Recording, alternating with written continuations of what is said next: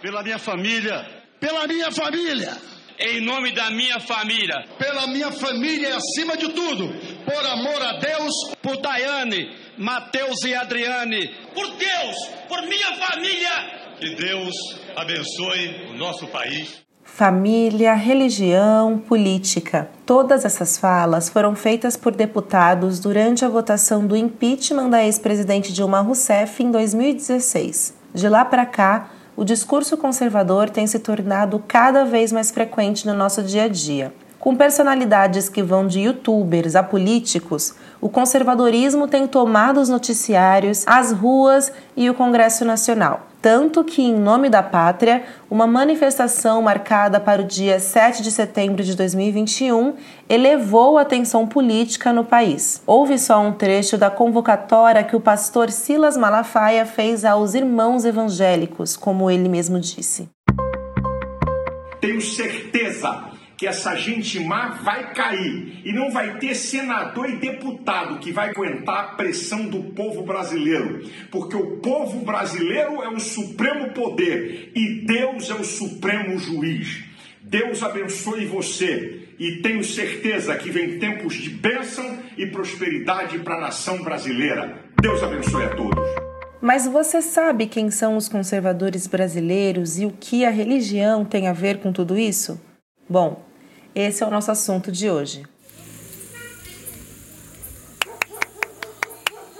Eu sou Semaia Oliveira e este é o Conversa de Portão, um podcast produzido pelo Nós Mulheres da Periferia em parceria com o UOL Plural, um projeto colaborativo do UOL com coletivos e veículos independentes.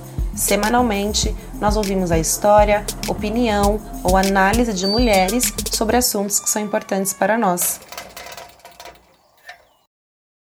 Para trocar essa ideia sobre conservadorismo e fundamentalismo religioso, nós conversamos agora com Magali Cunha. Ela é jornalista e doutora em Ciências da Comunicação. Também é pesquisadora do Instituto de Estudos da Religião e colaboradora do Conselho Mundial de Igrejas. Magali, antes de tudo, conta pra gente como você define o conservadorismo.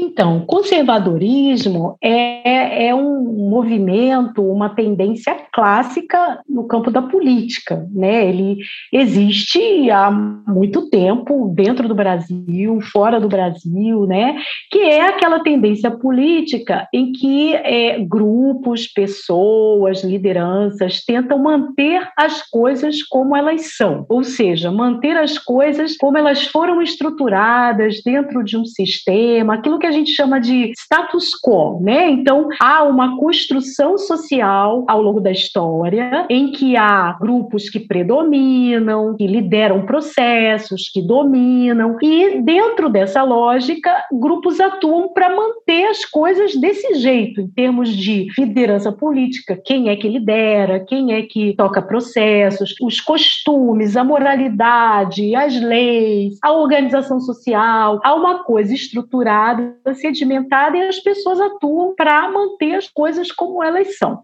E quais são as raízes do conservadorismo aqui no Brasil? Que a gente tem no Brasil? A gente tem uma sociedade brasileira constituída sob a colonização. Então, a gente foi colonizado por Portugal, por europeus que aqui chegaram, tomaram posse da terra, mataram os indígenas, ou escravizaram, ou colocaram eles em reservas, num pedaço que disseram aqui vocês podem ficar e o resto todo é nosso. Assim, a gente foi estruturado com base no latifúndio, né, que era propriedade de homens, né, patriarcas, brancos, ou seja, com base no racismo sobre os indígenas e depois sobre os escravos negros que eles trouxeram para trabalhar porque não conseguiram escravizar os indígenas, não era essa a cultura indígena de trabalhar nas plantações ou no recolhimento de minérios, né, que foi a base da nossa exploração aqui. Então, a exploração da terra, o latifúndio, a escravidão, o racismo e o patriarcalismo. Essa é a nossa constituição de sociedade. Foi assim que a gente foi criado Estado e assentado num autoritarismo muito forte, de que tem quem mande e quem obedeça. Então, assim a gente está construído, a gente tem uma cultura ancorada nisso aí. Claro que ao longo da história houve muita gente que não quis isso, que se revoltou contra isso, que quis mudar essa realidade, tanto homens como mulheres, como pessoas negras escravizadas. Aí a gente tem a história dos quilombos, a gente tem a história das chamadas revoluções e revoltas, né, que ao longo da história da colonização aconteceram, mas elas sempre foram abafadas. E essa cultura e essa idade é muito forte, é muito intensa. Sempre se trabalhou de forma conservadora para manter a ordem das coisas assim. É correto dizer que hoje, nesse momento, a gente tem vivido um dos momentos mais perigosos desse conservadorismo brasileiro? Sim, ele é potente, ele é perigoso, por quê? Porque a gente tem uma articulação de grupos que não só não querem transformações nessa ordem social, como querem retroceder de avanços que a gente conseguiu naqueles respiros democráticos que eu falei, naqueles respiros de transformação. Quer dizer, a gente conquistou algumas coisas. Mesmo a, a social-democracia dos governos Fernando Henrique Cardoso, depois da ditadura, mesmo com ela sendo um pacto aí com as elites do Brasil, a gente teve avanços né, no, no, no, campo social, a gente teve avanços nos movimentos de mulheres, nos movimentos negros, nos movimentos para a superação da pobreza, e esses avanços foram ampliados com os governos Lula e Dilma. Né? Então, o que, que a gente tem aí? Não só quem não queira mais avanços, como quem quer retroceder, né? como quem quer voltar a tempos anteriores em que a gente não tinha avanços nessa área social tão intensa, né? Tanto é que Bolsonaro, assim que assumiu, é já em janeiro de 2019, ele faz um discurso em que ele diz, né, nós vamos destruir, nós vamos fazer o Brasil voltar ao passado. Ele fala isso muito claramente. E isso é o desejo mesmo de gente que quer manter privilégios que foram quebrados, não foram demolidos, mas que foram quebrados, né? certos privilégios com o acesso de mulheres, de pessoas negras, de indígenas aos seus direitos, né? quilombolas que tiveram acesso às suas terras, direito a essas terras. Enfim, tem gente que não encolhe, que empregadas domésticas têm os seus direitos, que pessoas pobres possam viajar num avião, estar numa universidade, enfim enfim, isso tem a ver com aquela cultura da colônia, né? Dos privilégios de classe, dos privilégios de cor, dos privilégios patriarcais, né? enfim. Então, Semaia, o que a gente tem é, é gente trabalhando para não só barrar novos avanços, como impedir, retroceder e eliminar aquilo que a gente conseguiu, né? A duras penas. E há um perfil do conservador brasileiro, Magali?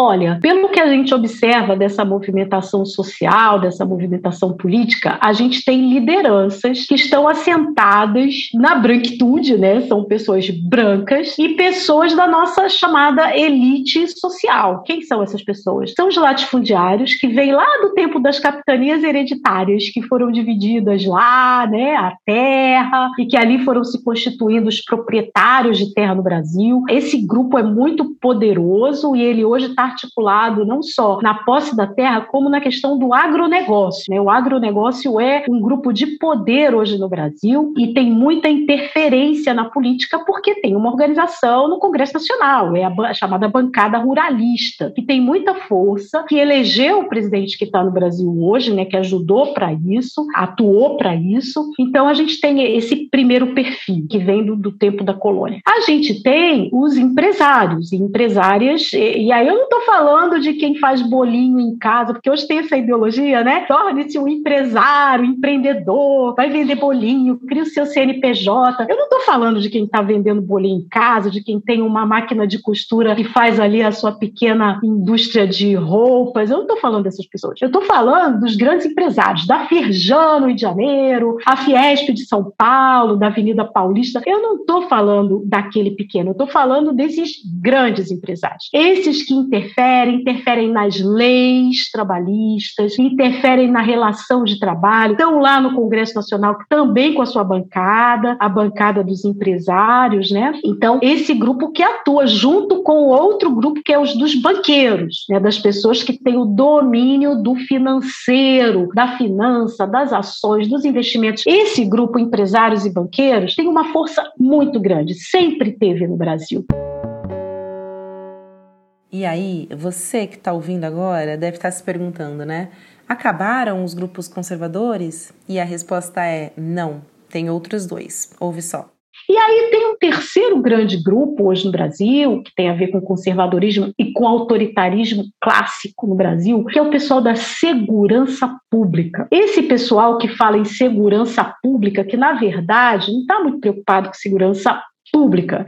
É uma ideologia falar que é segurança e falar que é pública. A gente tem o pessoal que está articulado em torno da segurança mesmo é privada, né? É de, de salvar patrimônios, de salvar a pele, e aí tem a ver com o pessoal das armas, com as empresas de segurança pública. E esse pessoal também está no Congresso Nacional articulado em bancada. Né? Falamos da bancada dos latifundiários, ruralistas, dos empresários e banqueiros e também tem a bancada chamada da segurança, né? Que ali você tem quem? Basicamente militares, o pessoal que é de polícia civil, militar, delegados, a gente tem gente do exército, da marinha, da aeronáutica que se elege e que são financiados por esse grande poder é que envolve a indústria de armas, que envolve a indústria da segurança privada. Então esse pessoal quer interferir nas políticas de segurança pública com um viés muito conservador, que é manter o sistema que oprime a população de periferia, a população negra, principalmente, né? E que quer colocar essas pessoas no seu devido lugar com a repressão. Então, esses três grupos, latifundiários, ruralistas, empresários e banqueiros, empresários e a segurança pública, são as três forças fundamentalistas. E que são reforçadas por um quarto e último grupo, que aí eu falei demais já, mas eu tenho que falar deles, que são os religiosos. Então, esse conservadorismo também está assentado no quarto pilar, que é o pilar da religião. Magali, como a gente pode resumir um pouco esse pilar religioso? Então, a gente tem o catolicismo que foi trazido com a colonização, ainda no período eh, da colonização, mas com mais força depois do período da independência, vêm os evangélicos que chegam com os missionários, muitos outros grupos religiosos, mas é o cristianismo que vai ser a base da religião no Brasil. E uma base assentada no conservadorismo colonial, né, que é trazido primeiro com os católicos que catequizaram o Brasil e depois com os evangélicos que vem do sul dos Estados Unidos, escravagista, branco, muito conservador. Tem evangélicos e católicos que não são nessa linha conservadora? Tem, desde o começo pagam um preço alto de serem abafados, sufocados por esse conservadorismo que sempre sustentou a lógica colonial que eu citei aqui, que sempre sustentou latifúndio, banqueiro, empresário e o autoritarismo da repressão. Né? Então, essa aliança religiosa sempre existiu e sustenta esse conservadorismo. Como foi que esse fundamentalismo religioso começou e como ele se apresenta no Brasil? A gente tem como falar um pouquinho sobre isso? Quando o fundamentalismo nasceu, no início do século XX, era um movimento religioso para resguardar a fé do modernismo, da ciência, e a fé deveria ser protegida, resguardada, os fundamentos da fé. Não tinha esse caráter tão destrutivo e bélico. Era uma coisa de proteção. Estava ali no debate da religião. Mas ao longo do século XX, este movimento nos Estados Unidos ele foi adquirindo um caráter mais político-religioso, da religião vendo outros os inimigos, né, vendo ali o movimento negro, o movimento de mulheres, o feminismo e os movimentos pelos direitos civis, os movimentos LGBT. Esses grupos foram vendo isso como inimigos da fé e foram colocando esses grupos num caráter de terem que ser combatidos e impedidos. Então, o fundamentalismo ele vai se constituindo como um movimento e vai ampliando dos cristãos para outras religiões, tanto é que ele foi sendo atribuído a grupos islâmicos radicais que fazem terrorismo em nome da religião, outros grupos, judaísmo também, teriam seus fundamentalistas. Então, o fundamentalismo foi, ao longo do século XX, ganhando esse caráter. Então, hoje, ele é identificado, por exemplo, no Brasil, com aquele. A gente não tem fundamentalistas islâmicos no Brasil, a gente não tem fundamentalistas judeus ou budistas, mas a gente tem fundamentalistas católicos e evangélicos que se unem para impedir que avanços sociais sejam alcançados por grupos que eles consideram inimigos da fé. Quem seriam esses inimigos da fé? As feministas, o movimento LGBT, os indígenas, os quilombolas, aqueles que querem valer seus direitos sociais, culturais. E eu vou fazer uma pergunta agora que pode até ser meio básica, mas qual é a diferença entre conservadorismo e fundamentalismo?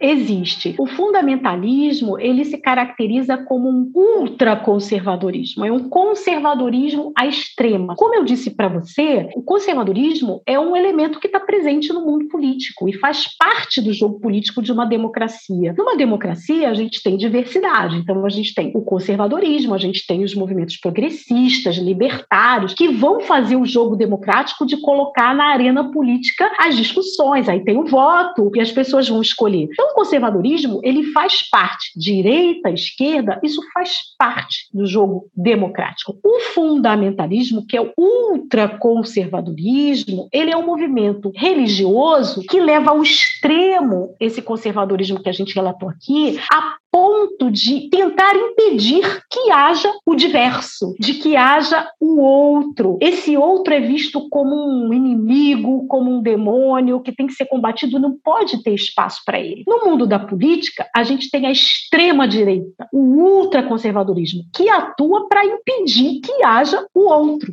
que haja a oposição. Tanto é que é o que a gente está vendo hoje no Brasil. As pessoas dizem que a oposição tem que ser eliminada. É essa palavra, né? Inclusive, o presidente da República já apareceu em cena segurando uma arma. Vamos metralhar essa esquerda, vamos acabar. Quer dizer, essa é a ideia, não pode ter. Então, o conservadorismo não pensa assim. O conservadorismo vai debater, vai impedir, vai fazer campanha para, pelo voto, o conservadorismo vencer. O ultraconservadorismo não. Ele vai atuar, inclusive, com ações violentas, né? A extrema-direita. E o fundamentalismo, ele se dá hoje dessa forma. Agora, Magali, eu queria ouvir um pouquinho de você, que é uma mulher religiosa, né? Como você vê tudo isso? Você vê alguma saída de como lidar com esse contexto?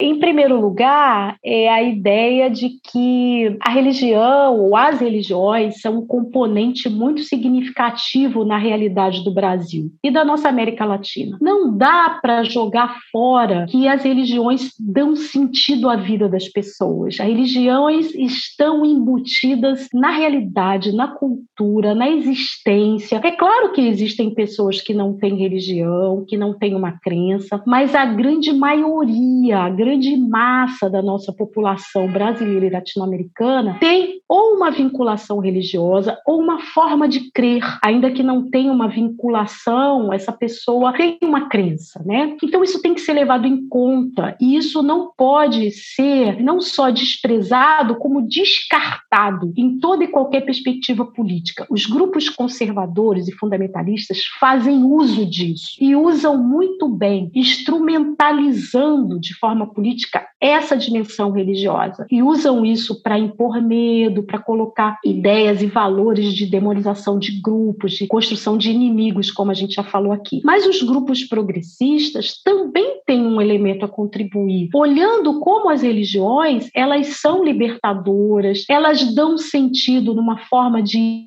dar um lugar social para as pessoas também. Quando eu penso ali, você falou das religiões de matriz afro, né? As mães de santo as pessoas que são mulheres e que têm um lugar tão forte nesse grupo religioso. Ela pode ser, durante a semana, uma faxineira, uma empregada doméstica esvizinhada, mas quando ela está no seu grupo religioso, ela é uma pessoa de poder, uma pessoa respeitada, uma pessoa que tem voz. Isso se dá também, por exemplo, numa igreja evangélica, quando a empregada doméstica, a faxineira, chega lá no domingo, veste a sua roupa mais bonita, vai para a igreja e fala, e prega, faz oração, diz uma profecia. Isso dá um sentido para a vida dessas pessoas e isso precisa ser compreendido, isso precisa ser respeitado. Não pode ser visto como alienação, como muitos grupos dizem. Não é alienação, não. As pessoas religiosas têm na religião um sentido para a vida e elas sabem ler a realidade que as cerca. E isso precisa ser compreendido, isso precisa ser trabalhado, isso precisa ser valorizado. Então, tem muitos grupos progressistas, assim como grupos conservadores que falam, falam, falam muito e querem colocar coisas na cabeça das pessoas. Está na hora de ouvir, na hora de ouvir. Né? Você tinha me perguntado antes, eu nem respondi. O que, que gente faz com tudo isso, né? É, eu acho que uma grande atitude de ser